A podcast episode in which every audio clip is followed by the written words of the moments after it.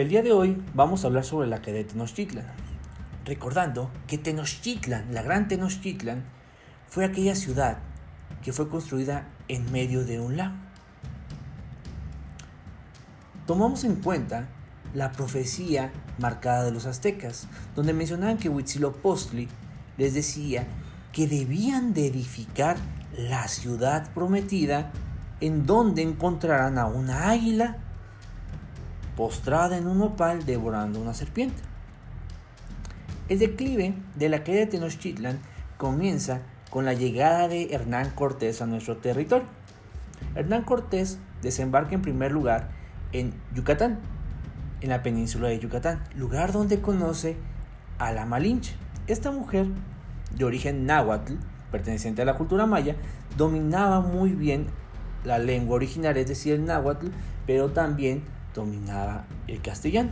Ante esta situación, Cortés la invita a ser partícipe para llegar a Tenochtitlan.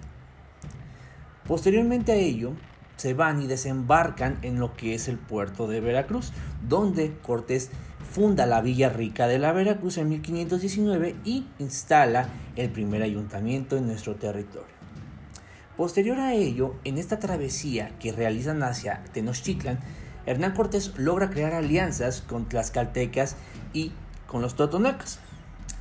Culturas prehispánicas que decidieron crear esta alianza con los españoles, puesto que ellos eran dominados por los aztecas, por el imperio azteca, y eran obligados a pagar tributos, por lo cual ellos estaban hartos de esa situación y optaron por apoyar a los españoles Hernán Cortés en este periodo de conquista. Cuando llegan a Tenochtitlan, Hernán Cortés conoce de las grandes riquezas que tiene el imperio azteca. Ante esta situación comienza a, a crecer la ambición de Hernán Cortés por tener ese oro que tienen los aztecas y que ellos no sabían para qué era. Únicamente lo usaban como lujos en sus prendas. Cuando se desata el primer enfrentamiento, el imperio azteca logra vencer a los españoles. Posteriormente a este episodio se dice que Hernán Cortés lloró en un aguacuete, a lo cual se le conoció como el episodio de la noche triste, puesto que fueron vencidas las tropas de los españoles, entonces Hernán Cortés se dice la historia que lloró en este ahuehuete que aún se conserva en CDMX.